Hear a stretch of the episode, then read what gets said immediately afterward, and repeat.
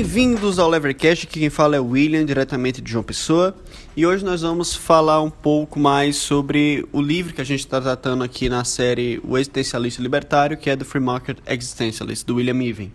É, e hoje nós vamos dar continuidade, né, falando sobre como defender os direitos de propriedade, os direitos individuais, é, que são a base do, do libertarianismo, em uma cosmovisão ateísta, amoralista e existencialista, certo? É, então, se você tem interesse em estar tá acompanhando isso, por favor, continua aí que vai começar mais um Levercast.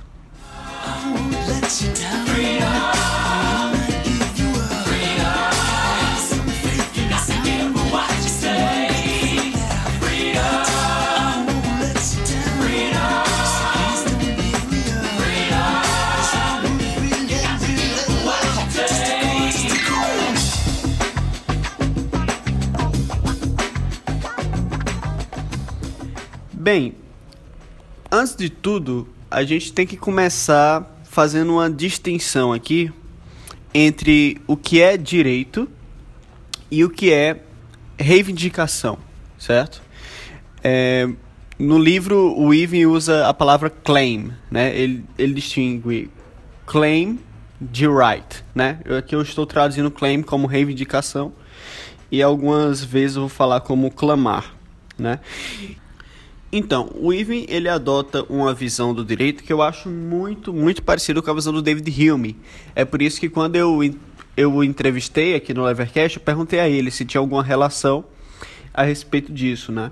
Porque, é, para o Irving, o que existe no estado de natureza não são direitos, mas são reivindicações. Ou seja, não é que você tem direito à sua vida, você reivindica...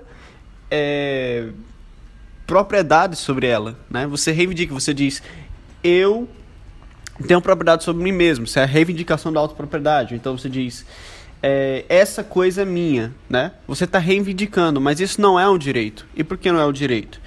É, para o Even, o direito ele sempre gera uma obrigação por parte de outra pessoa, ou seja, o direito ele sempre é positivo, não existe isso de direito negativo como seria o direito natural. Então, tanto ele quanto Hume, eles acreditam que o direito, né, em última instância, ele depende da aprovação social das outras pessoas, né? Então, se você diz, ah, a vida é minha e você não pode mexer com ela, né? Você pode dizer isso. Mas ao menos que as outras pessoas na sociedade reconheçam a legitimidade dessa tua fala, dessa tua reivindicação, ela não terá nenhum efeito prático. Então, na verdade, não há nada que esteja segurando a tua vida é, da violação por outras pessoas. E na visão do Ivan, isso implica dizer que você não tem direito é, natural nem negativo à sua vida. Você apenas tem uma vida e você quer preservá-la, mas você não tem direito a nada, certo? E da mesma forma, é, isso intersecta bastante com o pensamento de Hume, que baseava tudo na convenção. Só que o Ivan aqui, ele diz o seguinte, o direito, ele gera uma obrigação por parte de outrem através de um contrato, né? Já que não existe moral, já que não existe certo e errado, não, não estamos moralmente obrigados a nada. Então, não faria sentido dizer que você é moralmente obrigado a respeitar a vida de outra pessoa. Você, na verdade, pode ser obrigado a isso contractualmente, né? É, e nesse sentido, é aí onde se encontra a diferença entre direito e reivindicação. Reivindicação é aquilo que você clama, direito é aquilo que é reconhecido por outros certo? Através de um contrato e esse reconhecimento coloca em outros uma determinada obrigação. É, isso não implica dizer que se você não tiver esse direito firmado em contrato, as pessoas não irão é, respeitar a tua reivindicação. O respeito à reivindicação, ela pode ou não virar um direito. É muito mais provável que algo vire um direito a partir do momento que alguém reconhece a legitimidade da tua reivindicação é, os contratos, né, eles tentam codificar conhecimentos que os antecedem, é, convenções que, ante que antecedem eles. E nesse sentido, o Ive fala aqui, abre aspas, que os direitos de propriedade são reconhecimentos contractuais da legitimidade das reivindicações de propriedade, certo? É, nesse sentido, se os direitos eles se resumem apenas a reconhecimentos contractuais e obrigações contractualmente estabelecidas, então a justiça para o amoralista, ela nada mais é do que o cumprimento do contrato. E a injustiça é o não cumprimento do contrato. Agora, a justiça e a injustiça aqui não tem nada a ver com o que é considerado moralmente certo e o que é considerado moralmente errado. Porque para o amoralista isso não existe. A justiça é apenas uma palavra que designa o cumprimento ou não cumprimento dos contratos. E realmente nada obriga moralmente as pessoas a cumprir esses contratos. O que as pessoas fazem é, e o que as pessoas devem levar em conta é, se a prudência recomenda o cumprimento desses contratos, né? E aí o Estado, ele poderia surgir depois como sendo mais um fator que a pessoa deveria levar em consideração no seu cálculo prudencial para o cumprimento ou não desses contratos. É, o Ivan também chama atenção para a diferença entre posse e propriedade, né? É, assim como o Hume, há uma noção aqui de que a posse é física enquanto a propriedade é metafísica. Como assim? Posse é simplesmente você ter em suas mãos determinada coisa, certo? Agora, propriedade é o reconhecimento de que você tem legitimidade do uso exclusivo dessa coisa, certo? Então, posse ela não é estável, propriedade ela é estável. E todo direito ele gira, isso aqui a gente vai chegar mais lá na frente, todo direito ele gira em torno dessa noção de estabilidade ou não. É, nesse sentido, a gente vislumbra os direitos surgindo como um mecanismo que é guiado pelo alto interesse das pessoas, né? Então, eu tenho interesse em preservar a minha propriedade, tenho interesse em preservar a minha vida. Então, vamos contractuar a respeito disso para garantir que essas coisas sejam preservadas, né? Então, o direito de não ser escravizado, o direito à autopropriedade, muito provavelmente seria o primeiro direito pelo qual as pessoas iriam contractuar. Seriam os, os primeiros direitos, né, a serem estabelecidos, as primeiras reivindicações a serem reconhecidas como legítimas na sociedade. Até porque sem esse direito à autopropriedade, você não consegue nenhum direito a mais. Se eu não tenho direito a, nem à minha vida, como é que eu vou ter direito a uma determinada coisa, né? Então esse é o primeiro direito e o direito fundamental que é estabelecido no estado de natureza através dos contratos. É, o Ivan, então, ele parte para analisar né, a teoria da, de como se adquire propriedade via Locke, né? E ele vai criticar um pouco essa teoria, que é a chamada Labor Theory of Property, ou teoria do trabalho como formador da propriedade, né? Se você ouviu o, o primeiro episódio do Levercast sobre Locke, você sabe que se trata, se não vai lá, é muito interessante, mas em resumo é a ideia de que você tem propriedade a tudo aquilo que você mistura é, seu trabalho com ela, certo? Então você está no estado de natureza, você, se você mistura seu trabalho com, determinada, com determinado bem natural, então você tem é, a propriedade desse bem. Enquanto, e em relação a isso, né, o Ivan ele fala o seguinte, abre aspas, misturar o trabalho de alguém com a natureza pode não ser o suficiente para os outros estarem aptos a reconhecer uma reivindicação de propriedade. Fecha aspas, certo?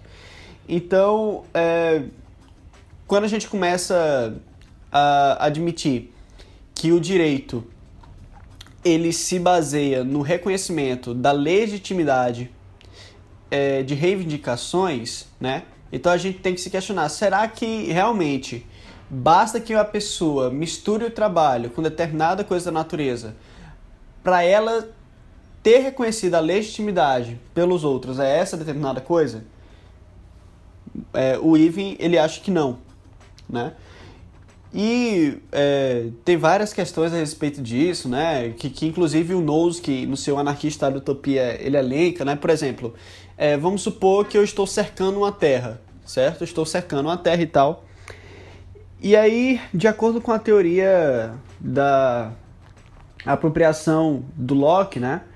Eu deveria considerar que eu estou intitulado a apenas aqueles espaços na Terra em que eu estou colocando a estaca, que é um espaço muito ínfimo, ou que eu estou intitulado a toda a terra que está entre as, entre as estacas, muito embora eu não tenha aplicado trabalho nelas. Então, surgem alguns problemas com essa é, teoria, né? E outra coisa que pode parecer interessante também, né? V vamos supor, vamos...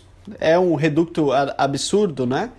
Mas digamos o seguinte, eu coloco umas estacas aqui, uma linha de estacas, e aí eu digo o seguinte: olha, daqui para frente é tudo meu, e, e, e, essa estaca aqui é o que marca o início e o fim da minha propriedade. Como assim?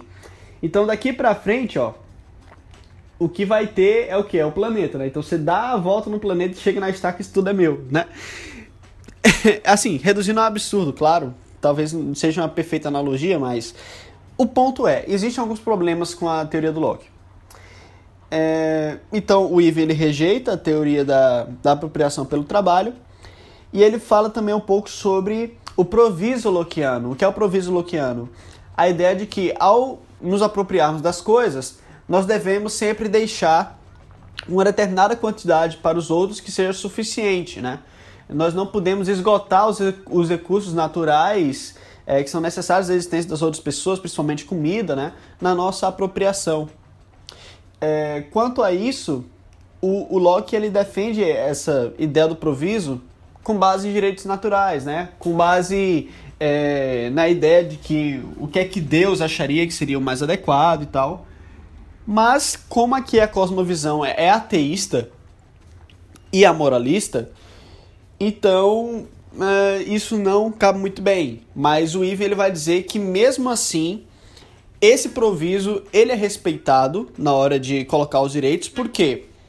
Porque se você não respeitar isso, é muito improvável que pessoas racionais agindo, agindo em busca dos seus próprios interesses, elas venham a conceder a você a legitimidade de possuir é, essa propriedade. Eles não vão reconhecer a legitimidade da tua reivindicação se não sobrar absolutamente nada para eles.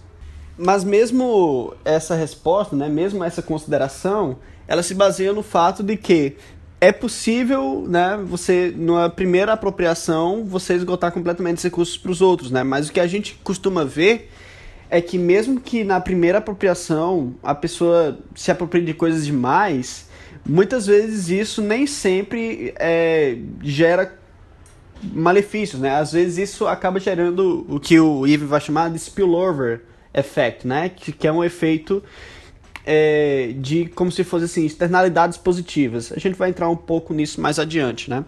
Mas vamos, antes de entrar nessa questão do, do spillover, falar um pouquinho sobre o Nozick, né? O Nozick tinha um determinado exemplo que é o seguinte: e se, né, na apropriação original eu consumi tanto que as pessoas acabem sem recursos naturais, né? O Nozick tem, tem um exemplo lá que o Ivan fala no livro dele, que é em relação à água, né? Vamos supor que em um momento em que a água é abundante, eu me aproprio de uma determinada. Eu sou o primeiro né, a me apropriar de uma determinada fonte. Né? Então, outras pessoas se apropriam de outras fontes, né? Mas vamos supor que a fonte dessas pessoas esgota e só a minha está aqui presente, né? Então, é aquela coisa, na minha apropriação original, eu não me apropriei do mais que era o devido, mas devido às condições econômicas de escassez dos recursos, acabou que a minha propriedade foi a última a possuir água. Nesse caso, poderia se perguntar: é injusto que eu tenha a única propriedade sobre essa água? Knows que ele não dá uma resposta satisfatória para isso, ele não, dá, não dá resposta, ele diz que não sabe. Mas se a gente assume é, a justiça nos termos que está colocado aqui no livro do Ivan, então é claro que não há injustiça alguma. ao menos que tivesse em algum contrato dizendo que caso as situações do meio mudassem, ele perderia a propriedade sobre aquela, aquela fonte, né? Então, justiça e injustiça vai depender do contrato. Então, se no contrato lá no início disser a propriedade é sua, independente do que acontecer, a propriedade é dele, vai ser reconhecido. Se disser que é satisfeito algumas condições, então essas condições devem ser levadas em conta na hora de considerar se é justo ou não aquela propriedade, né? Agora, voltando aqui para a questão do spillover. É, a questão do spillover é o seguinte: normalmente quando a gente pensa em alguém que está apropriando mais do que deve, a gente pensa que essa pessoa está impedindo os outros de conseguirem mais, né? Mas isso nem sempre é o caso, né? Então, o Eve, no livro dele, ele cita um determinado exemplo, né? Que é o Thomas Edison. O Thomas Edison, ele, ao inventar a eletricidade, né, ele pegou várias patentes para si, né? E foi cada vez mais aglomerando, aglomerando, aglomerando patentes, de tal forma que ele lucrou bastante com isso, né? Só que o que não é levado em consideração é que muito embora o Thomas Edison ele tenha ele tenha pego tantas patentes, né? Isso não foi impedimento para que várias tecnologias se desenvolvessem, né? E que a gente tivesse uma completa revolução em, em relação à tecnologia, em relação à iluminação e tudo mais. Então, o que está sendo colocado aqui é que não necessariamente uma apropriação que viole é, esse proviso loquiano ela vai gerar um mal à sociedade, né? Ora, vamos supor que eu crio uma nova tecnologia e eu condiciono o uso dessa tecnologia a todo mundo pagar uma determinada quantidade para mim, certo? Ou então eu, eu guardo essa tecnologia para mim, alguma coisa do tipo. A sociedade ainda assim está se beneficiando porque há essa tecnologia, né? Em termos práticos é isso. Óbvio que tem algumas coisas para as quais isso não se encaixa, né? Como a questão da terra. Não tem como você é, ao utilizar uma terra, tentar se apropriar de tudo, você gerar uma externalidade positiva. Mas para outras coisas tem. Então essa é a questão que está sendo colocada aqui. É, e para essas coisas que não possuem essa questão do spillover, de gerar externalidades positivas, há sempre a questão da estabilidade, né? Que é o que eu já falei aqui.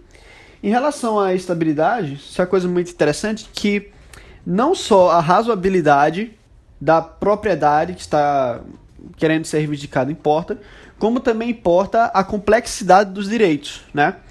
Então, qual é quais são os direitos que são mais passíveis de serem estáveis?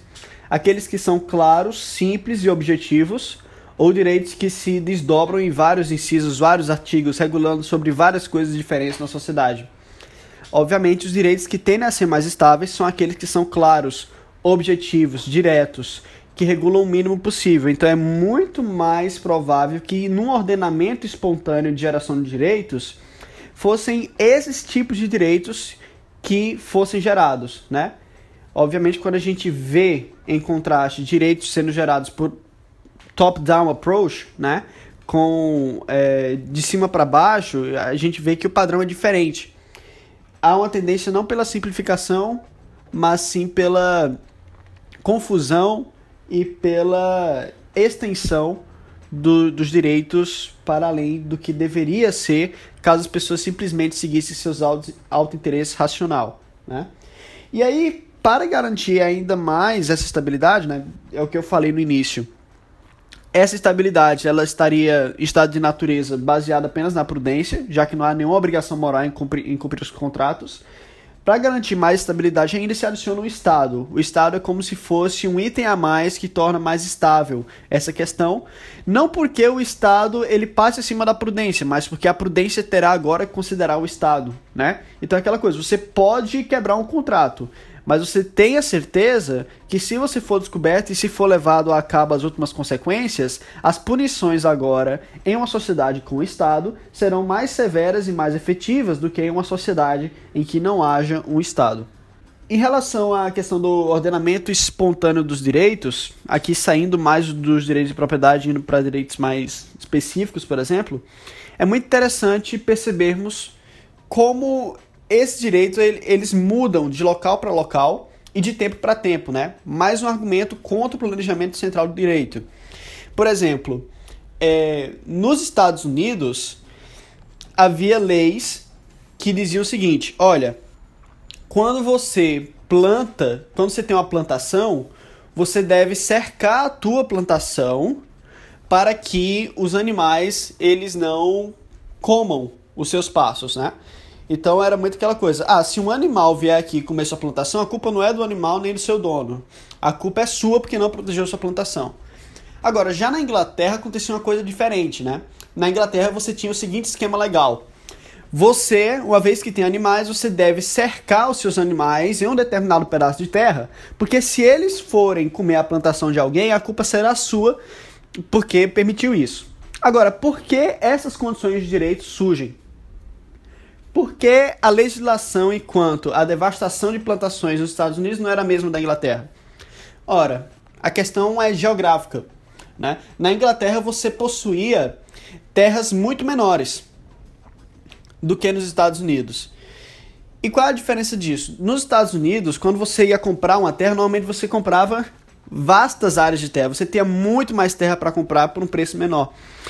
Agora, você comprando uma vasta área de terra, que naturalmente possui animais nela, é muito mais difícil você cercar toda essa terra para manter seus animais lá dentro do que era você fazer isso é, na Inglaterra, certo?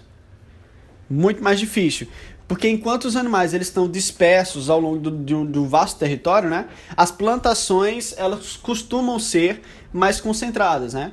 Você vê animais mais dispersos do que plantações. Plantações estão num lugar só. Agora, qual é a questão da Inglaterra? A Inglaterra tem um espaço é, de terra menor e por ter um espaço de terra menor a ser adquirido, era mais fácil você cercar os animais. Então, condições diferentes geram leis diferentes. Né? Um outro exemplo que é colocado no livro do Ivan é a questão dos esquimós. Os esquimós eles não tinham um direito de propriedade em relação à terra estabelecido, mas eles tinham direito de propriedade em relação à caça. Né? Eles valorizavam muito mais a questão da caça do que a questão do direito à terra, né? até porque os esquimós moram no canto onde a terra ela não é agricultável, né? é gelo. Então, nesse sentido, é interessante perceber que em alguns cantos diferentes direitos irão surgir em relação à propriedade ou não. E esses direitos eles tendem a ser os mais simples e objetivos possíveis porque caso não eles não serão estáveis. E pelo ordenamento espontâneo, os direitos menos estáveis eles vão saindo. Vai se tornando o que a gente chama de lei morta, direito morto, né? É... Bom, além disso, né, tem a questão da propriedade intelectual. O Ivan ele vai dizer o seguinte: olha, é, você tem muitos libertários aí que argumentam contra a propriedade intelectual. E um desses libertários é o Stephen Kinsella, né? O Kinsella ele argumenta que não é não faz sentido você ter o direito à propriedade intelectual, porque a propriedade intelectual não é um recurso escasso, né? E pelo fato de que ao eu me apropriar daquilo que você produziu intelectualmente, eu não estou tirando nada de você, você ainda tem acesso a essa coisa. Então, não se aplica a questão de propriedade aí. É, o Ivan, em relação a isso, ele argumenta o seguinte, abre aspas, Kinsella está correto em não haver direitos naturais para a propriedade intelectual e que apelar para utilidade não dá justificativa moral, porque nada dá. Mais na frente ele continua. É bem concebível que atores racionais preocupados com o ganho mútuo pudessem decidir que eles querem que o Estado proteja suas propriedades intelectuais. Fecha aspas. Bom, para a gente entender a posição do Ivan aqui, a gente precisa voltar um pouco, né? O que é propriedade para o Ivan? É o reconhecimento da legitimidade de uma reivindicação, certo? Da reivindicação é, do, do direito do uso exclusivo de uma determinada coisa, de posse, certo? Então, é, não importa tanto para o Ivan essa questão de ser excludente ou não ser excludente, de ser um bem público não ser um bem público. O que ele vai dizer é o seguinte: olha, vai ser estável ou vai ser instável, certo? Porque é aquela coisa, existem determinados produtos que você colocando leis de propriedade intelectual é possível haver uma determinada estabilidade, mas há outros que não, certo? Há outros que não. É, e aí o Ivan diz que, ao passar do tempo, aqueles direitos envolvendo propriedade intelectual que são estáveis, que o esforço para proteger faz sentido e que os custos não são tão altos assim, eles vão permanecer, eles vão prevalecer, enquanto os outros não. Ah, mas é moral? Não existe moral. O que existe são pessoas motivadas por seus próprios interesses, querendo uma garantia de que se elas produzirem um conteúdo único, esse conteúdo ele é, irá retornar para elas lucros, certo? Então, por exemplo, o Ivan é, diria o seguinte: uma novela, uma novela é algo que é próprio a alguém, é uma obra única, única e voltada a determinada pessoa. Ninguém pode escrever uma novela igual a outra pessoa. Então a novela é algo que, por exemplo, se uma pessoa lá no, no Paraná, Rio Grande do Sul, Pará, enfim, pegasse o livro de Harry Potter, copiasse palavra por palavra e publicasse sobre um outro nome, para dizer que era um outro bruxo que não Harry Potter, olha, primeiro que ela teria já um afastamento da sociedade, porque a sociedade iria entender que aquilo era uma cópia. Mas, se Harry Potter não fosse tão famoso assim, seria fácil identificar que aquela pessoa simplesmente copiou aquilo ali e está lucrando com aquilo, e seria fácil ir atrás daquela pessoa e puni-la por causa disso. Então há uma determinada estabilidade aí, mas para outras coisas nem há tanta estabilidade assim em relação à garantia dos direitos de propriedade individual.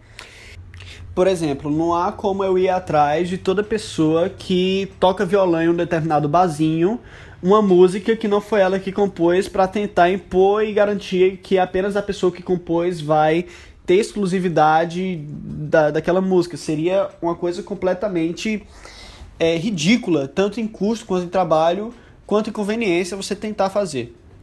Quanto à estabilidade ou instabilidade né, das, dos direitos, o Ivan ele diz o seguinte, abre aspas, um arranjo indesejável de direitos pode não ser estável. Mesmo que seja um contrato válido, as pessoas podem decidir que elas não vão honrar o contrato. Honrar contrato é uma questão de prudência e nada mais, né? Uh, vamos passar um pouco dessa questão da propriedade intelectual, né? Voltando aqui, o ponto do Ivan aqui. Propriedades intelectuais, elas podem sim ser estabelecidas, e o que vai, o que deve dizer se elas vão ser mantidas ou não, não é o governo, mas sim um ordenamento espontâneo. E ele disse que algumas podem ser mantidas com o tempo e outras não. E que as pessoas possuem sim interesse racional de ter propriedade intelectual como motivador para elas produzirem suas obras e, e tudo mais, né? Depois disso, o Ivan ele entra um pouco na questão da, do merecimento e justiça na distribuição. Né? Ele vai falar um pouco aqui sobre o John Rawls. Né? O John Rawls já foi tratado aqui no, no Levercast, inclusive com a grande Andrea Fagion, no episódio que a gente falou sobre Robert Nozick. Voltem lá, escutem, é muito interessante, vai ser muito mais aprofundado do que eu poderia estar falando aqui. E para o Rawls é basicamente o seguinte, né? Nós nascemos com determinadas características que nós não merecemos e ao longo da no das nossas vidas nós fazemos fortuna com essas características. E se essas fortunas derivam dessas características, logo nós não merecemos essas fortunas. Então o que deveria ser realizado? O que deveria ser realizado seria uma redistribuição daquilo que a gente conseguiu, de tal forma que os menos favorecidos não ficassem em situação tão má, né?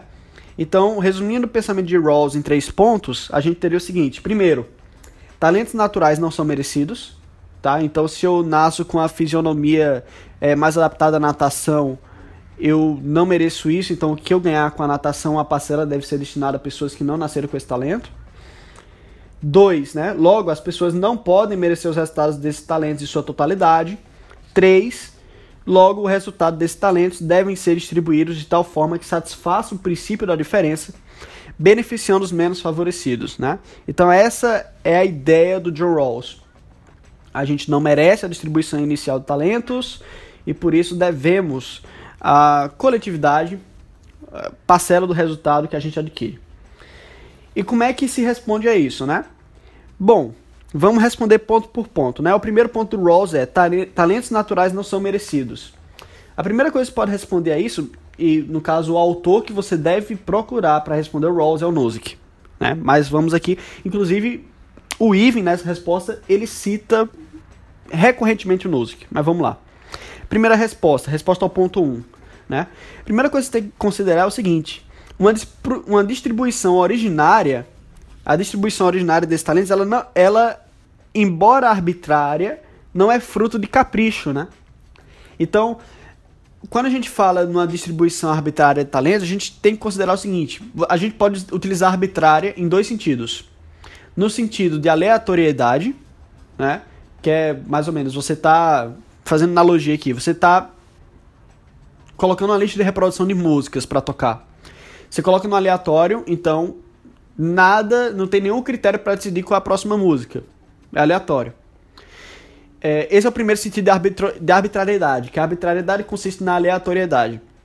O segundo sentido de arbitrariedade é a atitude tomada em detrimento de determinada pessoa, em preferência determinada de uma pessoa, é, sem nenhum motivo para isso, né?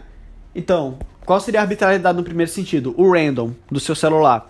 Qual seria a arbitrariedade no segundo sentido? O fato de, por exemplo, um juiz decidir a favor de um réu por motivo algum. Certo? Então há uma grande diferença aí. Então o que é que está sendo colocado aqui? A distribuição originária de talentos é arbitrária no sentido da aleatoriedade, não no sentido do capricho, né? o que implicaria na distribuição por design. Então, nesse sentido, o que está sendo posto aqui é que não houve uma injustiça na distribuição originária de talento. Não houve uma injustiça, não houve um rompimento de cláusulas estabelecidas em um determinado contrato e também não houve injustiça no sentido da moralidade convencional. É como se você estivesse jogando cartas, você estivesse jogando um jogo de pôquer, por exemplo, as cartas, ao serem embaralhadas, elas estão em sequência aleatória e você recebe determinadas cartas e você tem que jogar com essas cartas que você recebe. Então, não, da mesma forma que não faz sentido você dizer que por você ter recebido um determinado, uma determinada mão de cartas em um jogo de poker que não te satisfaz da melhor forma, você deve exigir que os outros deem uma boa carta para você, não faz sentido você dizer que na vida, por você ter recebido determinadas condições iniciais, talentos que não te satisfazem tanto no jogo econômico, você deve por isso exigir que outra pessoa te dê os resultados dos seus talentos. A outra pessoa não está obrigada a fazer isso. Não houve nenhuma injustiça no termo contratual e também não houve nenhuma injustiça em termos de moralidade convencional. O segundo ponto, né, para responder à primeira questão, de talentos naturais não serem merecidos, é o seguinte: por mais que a lei arbitrária da distribuição original não seja fruto de um acordo, de um contrato, nós ainda temos a escolha de sair do jogo ou de mudar as suas regras, né? Então é aquela coisa, mesmo se você, mesmo você é, não tendo escolhido como você nasceu, você ainda tem a opção de simplesmente se matar, se você não gosta, e você tem a opção também de tentar mudar as regras, né? Através de, é, de, de, esforço e tal, através de toda aquela coisa que a gente já falou aqui de superação. Ou, ou então, claro, você também pode tentar fazer isso através da lei, mas a gente vai ver mais aqui na frente que é, essa lei de tentar distribuir acaba resultando em pobres mais pobres do que eles seriam em uma situação de livre mercado muito embora você tenha uma distribuição mais igualitária. É, para mais informações, escuta o episódio do Nozick que eu tratei com o André Fagan. Então, isso, isso tudo é resposta ao ponto 1, um, né? Que talentos naturais não são merecidos. É, ou seja, talentos naturais eles realmente não são merecidos, mas não implica que eles são injustos. Segundo ponto do Rawls é o seguinte: logo as pessoas não podem merecer os resultados desses talentos em sua totalidade. E aqui o Rawls ele ignora o que constitui o processo de possuir benesses naturais em relação ao processo de possuir renda. Como assim?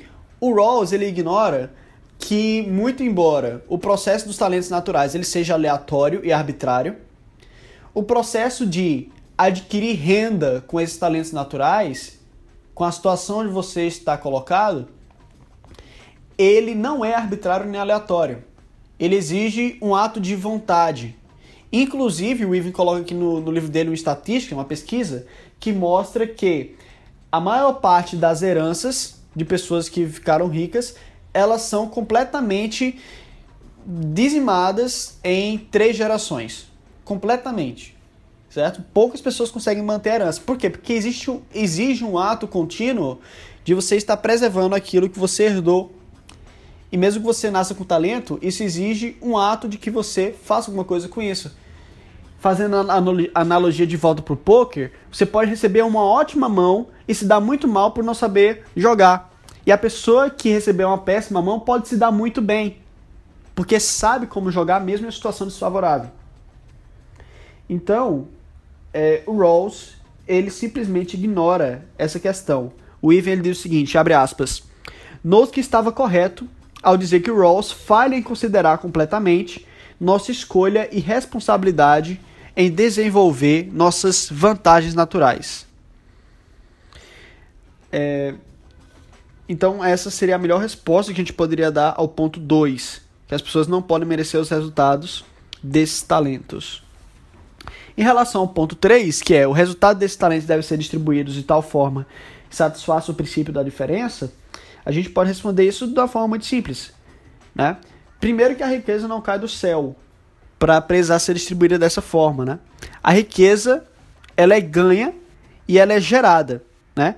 Portanto, o contrato que nós é, iríamos estar mais aptos a fazer seria um contrato que justamente reconhecesse essa riqueza, né? Isso é o que o Ivan fala, né? Dado que a riqueza não cai do céu, que existe um ato de esforço para ela ser conquistada, não há como a gente imaginar uma sociedade livre, onde todos estão buscando seu próprio interesse, que eles iam criar leis que vão justamente contra o esforço que eles precisam realizar para conseguir gerar ou preservar essa riqueza, né? Em relação a essa questão de distribuição, né? Tem aquela brincadeira, né, que o Nozick faz em relação a a gente vai querer distribuir tudo que é arbitrário, então vamos fazer o seguinte: você pega os caras que nasceram feios, certo? E eles não possuem características para para atrair as mulheres, nasceram feios e, e nasceram na situação de pobreza. Então a gente vai fazer o seguinte: aqueles caras que são caras bonitos, charmosos, garanhões, cheios de dinheiro, eles vão ser obrigados a distribuir os seus parceiros sexuais com esses caras que são feios. É assim que a gente quer realmente mudar a sociedade? Porque se você. Você pode dizer, não, são coisas diferentes. São coisas diferentes, mas o princípio é o mesmo. Se você vai aplicar esse princípio aqui, por que parece absurdo se aplicar a outras situações de arbitrariedade de diferença? Certo? É, além disso, você tem a, a seguinte questão. Para o Nozick, a distribuição ela seria justa se houvesse justiça na aquisição, transferência e retificação. Trazendo para a teoria do direito do Even, é, justiça na aquisição consiste em você adquirir determinada coisa que é reconhecida por contrato a tua apropriação dessa coisa. Justiça na transferência implica dizer que esses direitos que são reconhecidos por contrato, eles são transacionados, eles são dados a outras pessoas de forma é, que está da forma que está previsto em contrato, certo? E na retificação, que é retificação é a questão de você é, respeitar, de você ter alguma forma de remediar caso esses direitos são reconhecidos no contrato, eles sejam quebrados certo?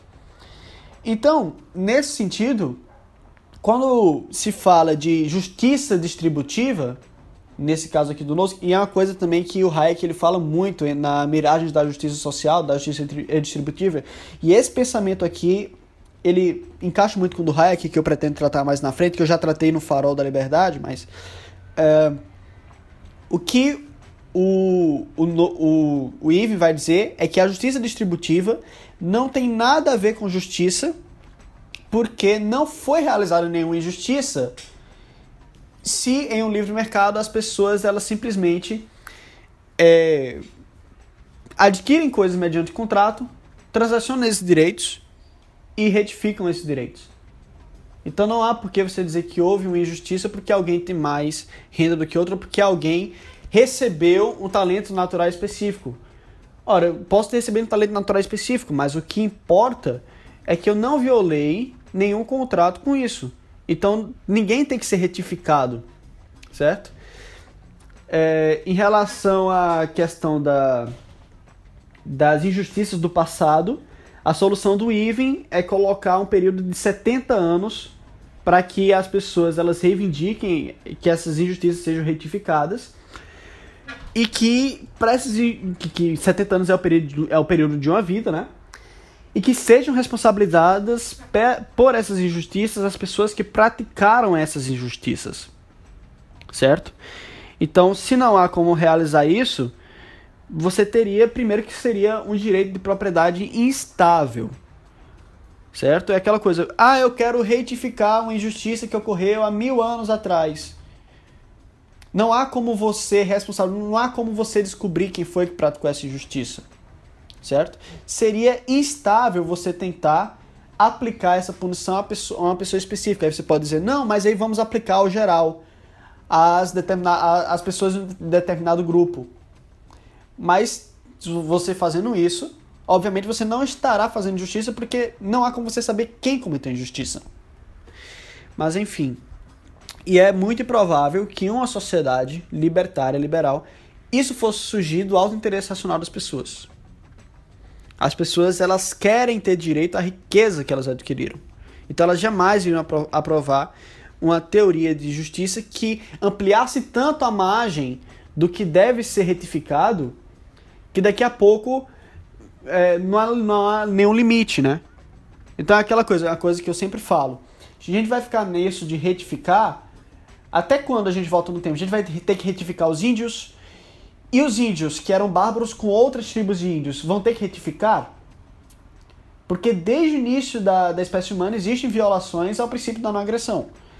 Mas o que a gente pode fazer é retificar o que está óbvio e não tentar retificar no passado coisas que são praticamente impossíveis de serem descobertas. É, então, em relação ao R3, né, que é o resultado desses talentos deve ser distribuídos, ainda há uma outra questão de caráter consequencialista utilitário, que é não é racional, porque uma sociedade de livre mercado, ela aumenta a riqueza absoluta dos mais pobres né? Mesmo que a, que a renda ela não seja igualmente distribuída, isso é um outro ponto também que merece ser tratado com mais atenção em um outro episódio, porque muito da desigualdade que existe hoje é por causa do governo, mas uma sociedade de livre mercado, o fato é que a riqueza dos mais pobres, elas ela é muito mais consistente. Certo? é aquela coisa que o Noske, inclusive, coloca a questão. Que o Rawls diz: ah, a gente tem que dividir um bolo em partes proporcionais. Mas aí o Rawls ele diz: se você, ao não dividir o bolo em partes proporcionais, consegue garantir que os menos favorecidos tenham uma, uma parcela maior desse bolo, ainda assim é melhor que você divida esse bolo? Né? E aí fica a questão, racionalmente não é. Racionalmente os pobres eles querem ter a maior qualidade de vida.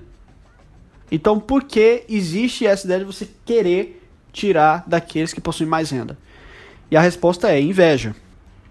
Em relação à inveja, o Rawls, ele realmente defende, o Rawls defende isso, certo? Que a inveja é um sentimento não irracional e que a inveja geral ela é perdoável, né? Isso é um ponto que o Ivan ele vai atacar também aqui no seu livro. É, e outra coisa que é interessante a gente perceber que é o seguinte: a riqueza ela não só cai, não cai do céu, como a riqueza, quando ela é gerada, ela não vem de um jogo de soma zero. ao você conseguir adquirir uma determinada renda através de um livre mercado, você possibilitou que a situação do geral da, da, das outras pessoas melhorasse. Porque para uma pessoa te dar dinheiro, você precisa convencê-la que ela tem mais a ganhar comprando seu produto do que mantendo dinheiro com ela mesma.